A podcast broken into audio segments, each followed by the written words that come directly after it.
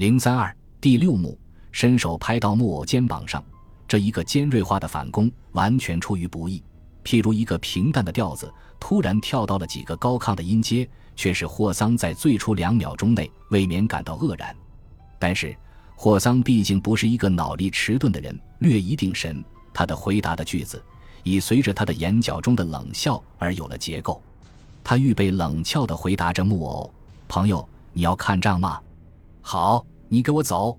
他想这样说，而还没有这样说出。忽而有一种非常困扰的神气充满于他的两眼。他仰脸向着木偶投送了更紧张的一眼。突然，他像发疯一样举起手杖的弯柄，向着木偶的脸上像一个闪电那样袭击过去。木偶为了要躲避他的手杖，高个子不禁向梯边一闪。就在这木偶身子一闪的瞬间，霍桑收回手杖，捉一个冷错。擦过了高个子，而像飞一般的抢出一条路来，向上就奔。他一口气绝不停滞的直奔到了六层楼上。在六层楼上，霍桑曾喘息着略停他的步子，而凝想了一下。这凝想至多不过费了一秒钟。立刻，他又拖着手杖，一口气重新又奔回三层楼。原来，霍桑起先以为那个从楼上面奔回来而拦住他去路的，就是先前那个木偶。因为这人和木偶身材也一样，头发也一样，所穿的西装颜色与花纹也一样，骤眼一看，甚至面貌的轮廓也好像一样。但是眼前仔细一看，他立刻感到，这一个半路退回来的人，在他眼内却已换成了一个庞大的问句符号。第一点，这里似乎有些面貌上的差距里，至少后者的面色比前者黑，远不及前者漂亮。第二点，后者的领带。虽然也是红色，但以红的近于紫，这并不是先前所见的领带。第三点，最重要的是后者的左耳上并没有贴上一片橡皮膏，缺少一个主要的标记，一望而知这是一张假钞票。总之，当前拦路的这个家伙和自己所追踪的木偶霎时也换了一个人。不用说了，这戏法的变出就在自己踏着衣角。脚步略微停顿，而失落去前面的背影的刹那间，总之他又上当了。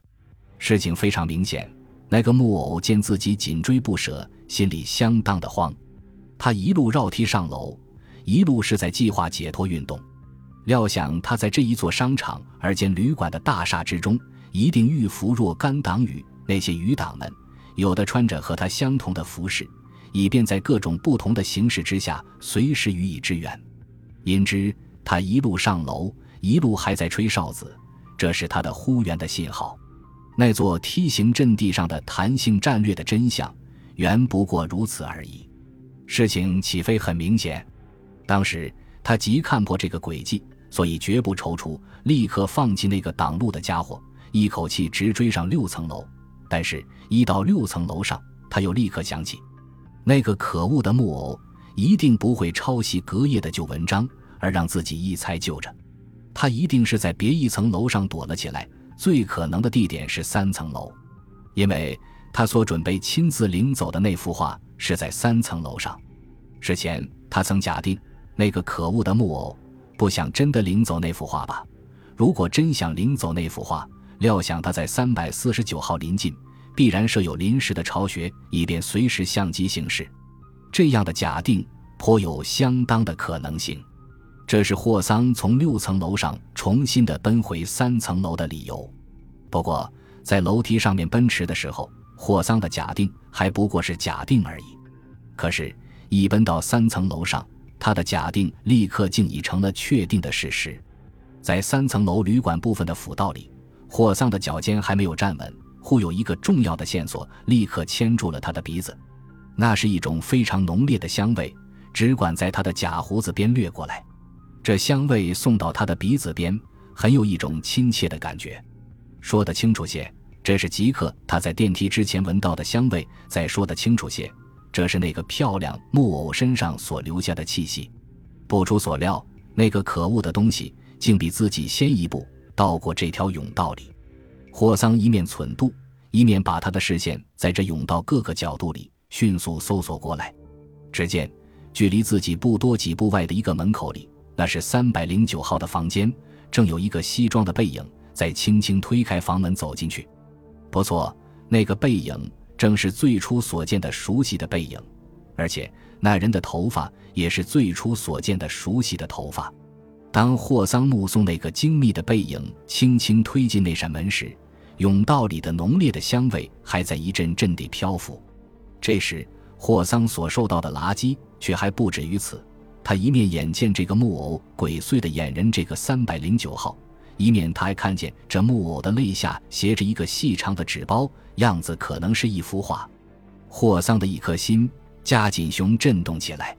这一个细长的纸包几乎迫使霍桑准备旋转身子，飞速奔回三百四十九号去看看那边有没有发生什么事。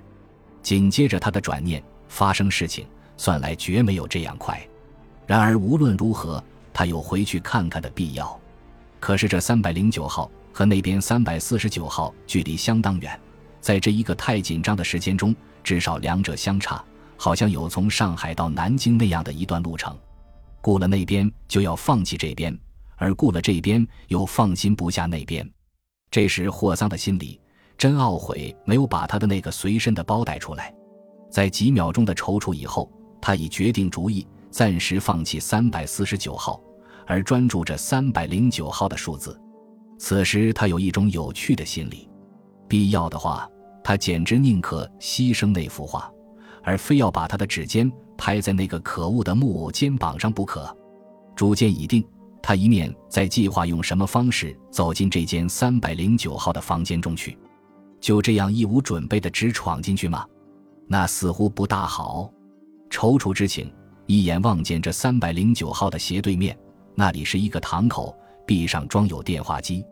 如果在这里打电话，歪转眼梢，很可以监视这三百零九号门口的动静。于是他急急走向这架电话机前，用最敏捷的方式摇出了一个电话。在电话里，他把十句话节约成了三句话，他把十个字缩减成了五个字。他这电话打给这里该管景区中的一个高级警员，他用隐语报告：“那位侠盗先生。”现在东方大旅社的三百零九号房内，赶快签发一纸逮捕状，随派几名得力探员飞速到来兜捕。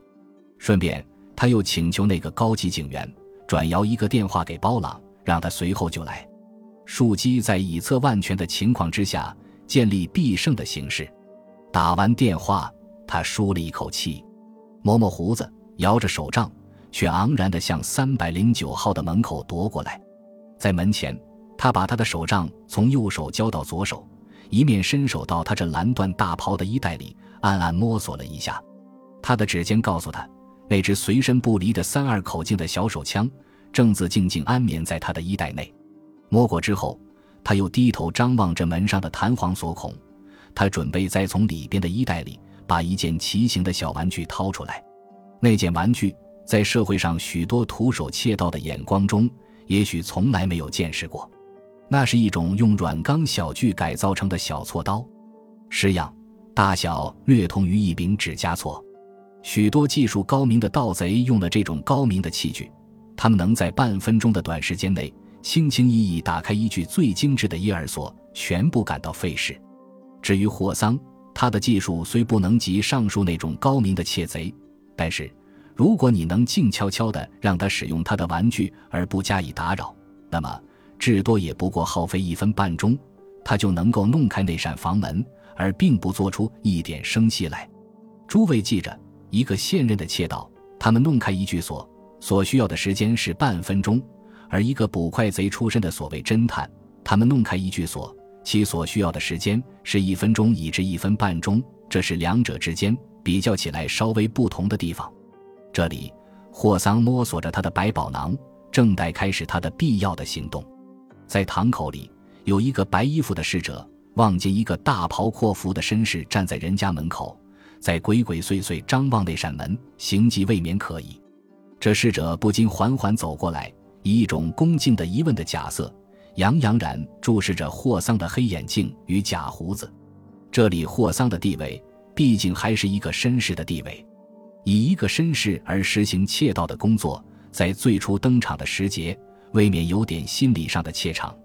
这时，他见有人向他注意，他只得乘机拾起视线，向着侍者很严肃地说：“别想，我是一个侦探，在这里有一点公事。停一停，有警探到这里来，你告诉他们，有一位长胡子的先生已经走进这个房间里。他把那只讨厌的手杖顺便递在这个侍者的手里面，补充说：懂得吗？”本集播放完毕，感谢您的收听，喜欢请订阅加关注。主页有更多精彩内容。